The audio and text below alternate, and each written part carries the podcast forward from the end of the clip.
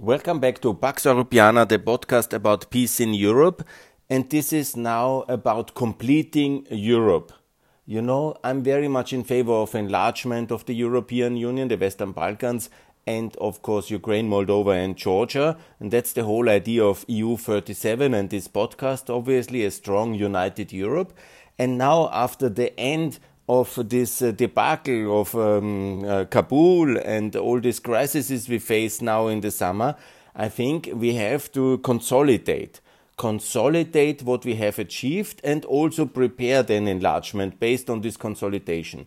And this uh, podcast specifically is now about the really shameful fact that today in 2021 we have not completed the enlargement round of 2004, 2007, 2013, and in fact we have four countries of uh, these new members, which we are now in EU 27, which is Croatia, which joined 2013, Romania 2007, and Bulgaria 2007, and Cyprus 2004. And these four countries, in many ways, are still today not fully integrated in the European Union, and that's a shame, and that must change. What I'm talking about here. We have a two class membership today and it's because we, the rich Western European countries, don't fully integrate the poorer countries of Eastern Europe, which are already member. And this kind of policy is undermining our unity. This kind of policy is undermining the, the success of the European Union. Let me be very concrete here. For example, the European Union has these four members, but they are not member of the Organization of Economic Development of the World, of the OECD. And today, uh, the, yesterday it was on uh, Twitter, the new Secretary General of the OECD, the Paris-based organization of the industrial world, the former Marshall Plan uh, administrative organization, is coming to the, his uh, presentation visit uh, towards the German Chancellor and says a great result this is. Yeah, in reality, the European Union, we are a political union and we are not able to support our own members to join the organization which is very much dominated by the European Union. Most of the members of the OECD are from the European Union. It's not possible that we support Romania, Bulgaria, and Croatia and Cyprus to join the OECD that's a shameful situation and it has to come to an end. The debate is raging since uh, 2004, but now we have 16 years of uh, Angela Merkel and she is not able to help these four countries who obviously then benefiting from the membership and even making faster progress inside OECD. So I call really to make this uh, the most important priority of Mathias Cormann or he should resign. Resign why we have voted for this gentleman from Australia? If he is then not in favor of Romania, Bulgaria, and uh, Cyprus and Croatia. And no, the low tax rates in Bulgaria and in, uh, in Cyprus and in Bulgaria cannot be used to blackmail them into submission. No, they can join with 10% tax levels in Romania, Bulgaria, or 12% in Cyprus. We are not the high tax cartel. And that must be very clear. And it's shameful that we abuse this membership process to impose higher tax rates on uh, poorer countries. And where's the solidarity of the EU in all this? It's really very bad. And also, it's not possible that Cyprus issue uh, is uh, somehow hindered in OECD membership uh, by Turkey. It's not Turkey dominating the OECD. this is uh, really absolutely wrong and it shows again the weakness of our central institutions. We are not really able to um, uh, manage uh, situations uh, accordingly. We do send warships around and make great summits, but when it comes to real membership, we are not even able to organize and support our own four members. Second, in Schengen, there is now the prospect that uh, Croatia in 2024, uh, second part, is joining Schengen. I mean, so ridiculous we are. Why does it take another three years? It's entirely shameful. and I could not, uh, it's only against our own citizens from Austria, Germany, Italy, Poland, uh, Slovakia, uh, Czech Republic making holiday in Croatia and having to queue at the borders. this is outrageous. Uh, it is outrageous. And then even more outrageous that to this point, Cyprus and um, Romania and Bulgaria are not allowed in Schengen. It is outrageous. It is outrageous. I cannot understand what we are doing. This major achievement of the Schengen area is then somehow it's the Bulgarians who are guilty for what? Huh? Anyhow, we did so much damage to Schengen uh, recently in all these uh, recent crises since 2014. It's very, very wrong. But we need uh, to uh, really uh, believe again in our values. We need uh, the free movement of people. The Schengen achievement is really very good. And Romania, Bulgaria, Cyprus, and Croatia should be next year in that. Absolutely. And this racism which the Germans and the Austrians have against Romanians, Bulgarians has to come to an end. It's sheer racism. It's sheer kind of discrimination, second level membership. It's utterly wrong. It's so bad. It's very annoying. And the point about the Eurozone here. That's the third one. Here, uh, this was the one big thing Mrs. Lagarde got really right at the beginning. There was this announcement of the Eurozone membership of Croatia and Bulgaria. But why does it take it to 2023? I have no patience with such decisions. This is too long. Let's do it 2022. Next year this can done. It's very easy. It's very. Um, it's not a problem. And obviously, faster is better. More integration, higher prosperity, more synergy. So get this done in 2022. And most of all, get also Romania to join immediately. The postponement of Romania's Eurozone enlargement of the new government of the conservatives pro European is an entire shame. It is outrageous. I don't know the background, what really happened, but it's ro- totally wrong. Romania is a very important economy. It will change the whole of southeastern Europe if uh, Romania is in the euro. That will obviously affect also Hungary, also Moldova, also Ukraine. It is very important, also Serbia. So Romania must join immediately. This is emergency priority. And I do this podcast also to prepare for my response to the State of the Union address of Ursula von der Leyen on the 15th of September. And it's very important to get this done. We are really uh, very late, and Romania should immediately join. That's so important. Then the fourth one is not a European issue alone. It's also um, involving, like the OECD, the Americans. It's the visa waiver debate. And that's more or less the access towards the European Union from the side of the um, EU, uh, from uh, the access towards the US uh, without visa. And that's uh, very important. And Croatia got it. It was one of the major successes now in the last year. Congratulations. Secretary Blinken has announced this but the, same should be possible for um, uh, Cyprus, for Romania, Bulgaria. All EU Europeans should have the same status. We are one political union the last time I looked to it. We have one foreign policy. We want to be strong and geostrategic. And why our American allies do treat uh, Europeans in two stages, and why, by the way, we do the same. It's utterly impossible what we do towards the Bulgarians, Romanians, and the Cypriots, like treating them like second class citizens continuously. Of course, I understand that's all about corruption. Then everybody will say this famous thing about corruption, corruption, corruption. Let me share the good news. Romania and Bulgaria, uh, the uh, situation in the anti corruption uh, perception of Transparency International. Croatia is at 63, Bulgaria 69, Romania 69, Cyprus 42. So in Cyprus, it cannot be the corruption. And Romania, Bulgaria 69 is, you know, that's a, a global ranking of the world. Or whatever, 200 countries, not exactly 180 maybe participate, but it's not that they are at point zero. They have all the regulatory framework of the European Union, and they have all the rule of law of the Council of Europe there's a lot of measures and investment, and we are now in the since 2007. It's uh, 14 years of membership.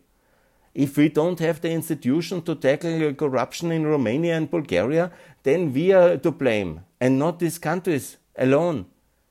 So let's do the institutions that we need in Europe, but let's not somehow uh, create two levels of Europeans and discriminate Romania, Bulgaria, when in reality they are at 69, which is also the level of uh, um, Hungary, for example.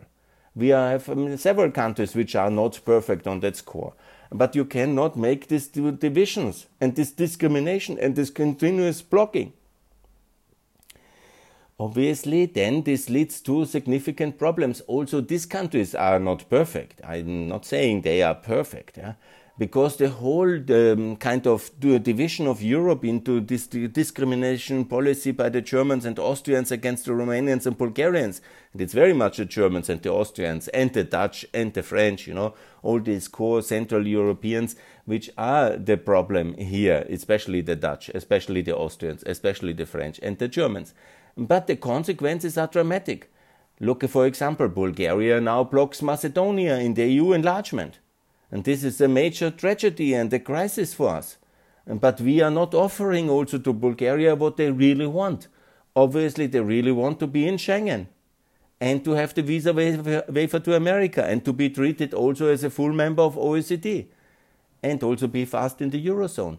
And so we somehow don't have lost our credibility in the eyes of the Bulgarian elite. And so they do what they want and abuse the veto power against the poor Macedonians.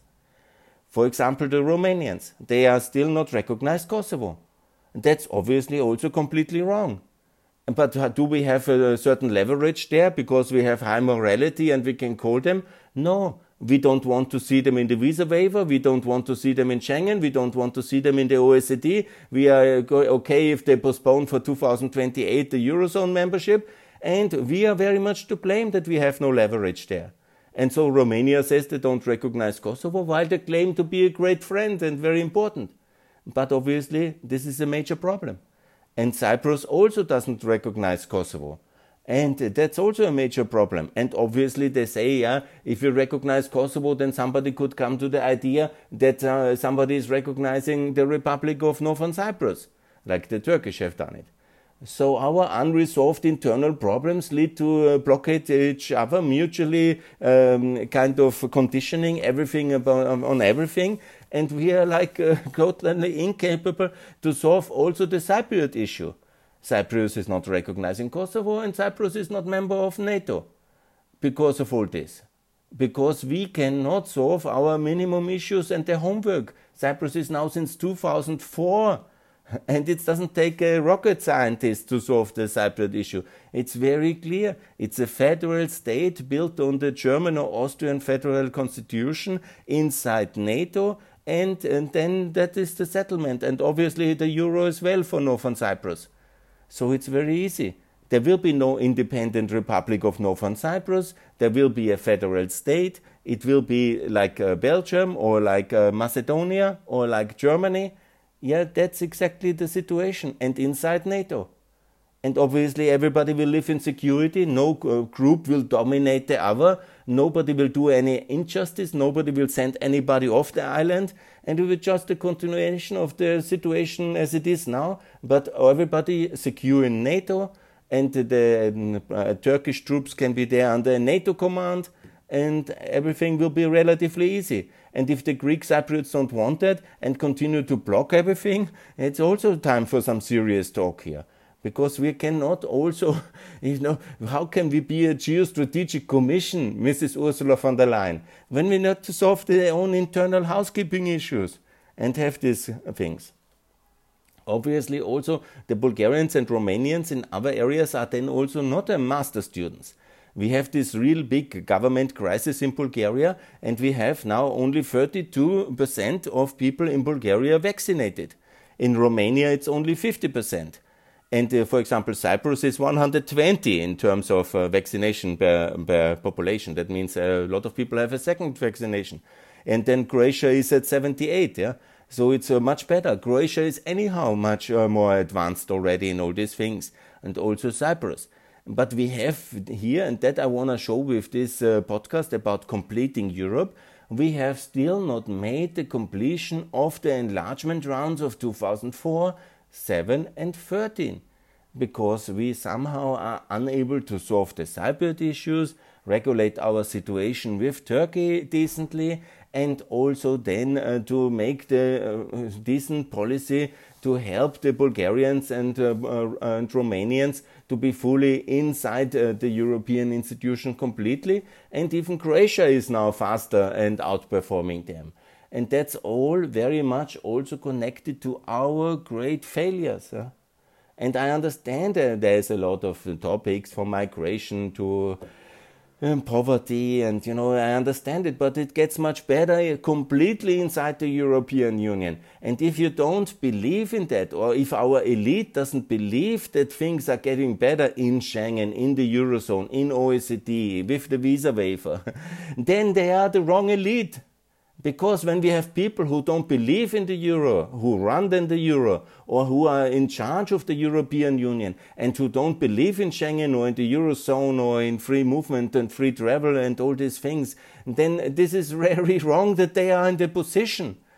Because it's again, you know, also in the enlargement debate and in the encouragement of Euroization in Eastern Europe, if we have people inside our institutions who don't believe in our institutions like NATO, EU, and the Euro, and Schengen, and they want to restrict the membership in all these institutions, claiming to protect the institutions from the Europeans. if you think like that, you are completely wrong to be in such powerful position. And people hopefully vote against uh, people who are in power and who um, don't believe in the institutions which we built in the last 70 years to keep peace and build prosperity in the European continent, very much based on freedom of movement and capital and services and goods. And the people who are in their protectionist mindset somehow brainwashed in the last seven years since 2014 by the Russian aggression and the Russian propaganda and also this kind of uh, protectionism in trade and anti-migration kind of populism. They should not be in power in the European Union or in a NATO state. And this is really a shame that we have such uh, people in power who don't believe in what we are, have achieved and want to draw back time under Russian or populist uh, pressure because it's so simple to be against the Romanians and uh, play up fears of populism and exclude them from Schengen and from the euro only with this kind of very petty uh, uh, and negative fears of the stranger from Romania or Bulgaria or something like this. And this is really very bad.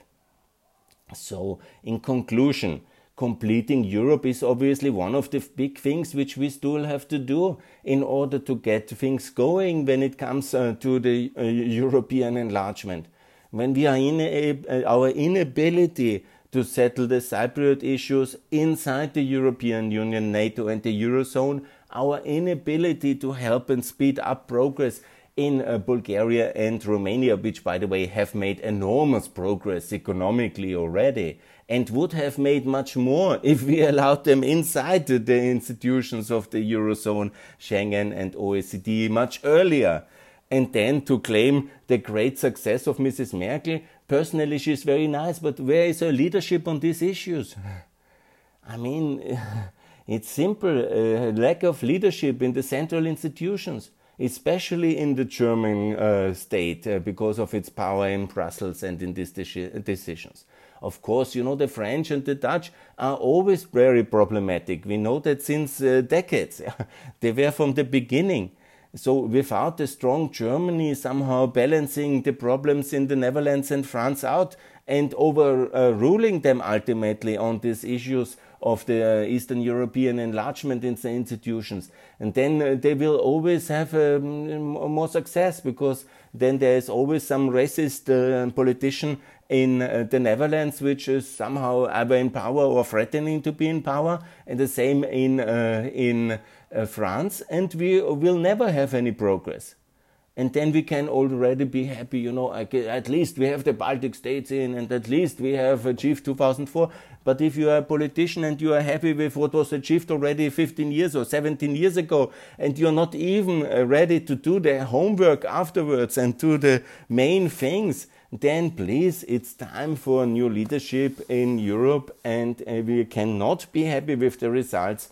And I really call for all EU members to be in the OECD, in the Eurozone, obviously, all who want. Yeah, there, if there's countries who don't want, that's another issue I have addressed many times already in the case of the Polish and the Czechs and the, the Hungarians, that's a big tragedy, but Romania in the Eurozone will already help massively towards uh, the goal of achieving a greater unity in Europe. And if we learned something this summer, when it came to the crisis of the energy system, uh, Nord Stream 2 deal, when it comes to the fall of Kabul, everybody talks more unity in Europe is important. So let's start with the housekeeping. Let's start with the completion of the enlargement round and let's then also open the next enlargement round. Because with the end of the veto uh, of the Bulgarians, with offering them Schengen membership, that's the most important they want, and they have not got, we will uh, definitely be, they will uh, agree on that. that's absolutely for them the priority. Then we can open the enlargement round for Macedonia, Albania, and then we, uh, and for uh, Montenegro, the three important countries who are NATO allies, and we have major progress, and so we can build up a pressure position towards uh, Serbia to also join NATO and uh, adopt the euro as a price for recognition of Kosovo. And also, then we have the power to uh, get uh, Mont- um, Kosovo and Bosnia in NATO because then we have already progress with Cyprus and Romania and Greece in that sense, the whole region having recognized Kosovo. So then we have isolated Slovakia and Spain as the last uh, few, uh, few, countries, and hopefully we can make the breakthrough then as well. And once Bosnia and Kosovo are NATO and EU candidate countries, then obviously it's very credible also that we are very serious again in the Balkans as active player, and then we can offer to Serbia um, post Vucic a better deal like the euro for Serbia, NATO membership for recognition, and then there can be peace in the Balkans, and we can then focus to get Ukraine, Moldova, and Georgia into the European Union, NATO, by adopting the euro, obviously, simultaneously. And then we are getting very serious. And obviously, all these nine countries also in OECD, in Schengen, and also having the visa waiver. And then we have a very successful two decades ahead of us. Because that's the way of, for growth, that's the way uh, for uh, success. Uh, united Europe, united uh, for including Ukraine and the Balkans and Georgia and Moldova, and also having good economic policy, having low taxes, having a common currency, having the EU regulatory framework and security. That's really good, and the NATO backed security, and that's the way for success for the next decades to come. And the faster, the better. So, completing Europe, that's the task. Let's do the housekeeping from the past and let's get going. Mrs. Ursula von der Leyen, these are the tasks uh, for the State of the Union speech and these are also the lessons from the fall of Kabul. We need more unity, and we need it now, and we need it faster. Good. Thanks a lot for listening. More to come. Check all, also out my check out also my YouTube channel, and I will um, uh, bring you more interesting videos and podcasts in the future in the run up of the 15th of um, September State of the European Union speech. And I think that will be very positive and very interesting. Thanks a lot for listening, and time to complete Europe is now. Thanks. Bye.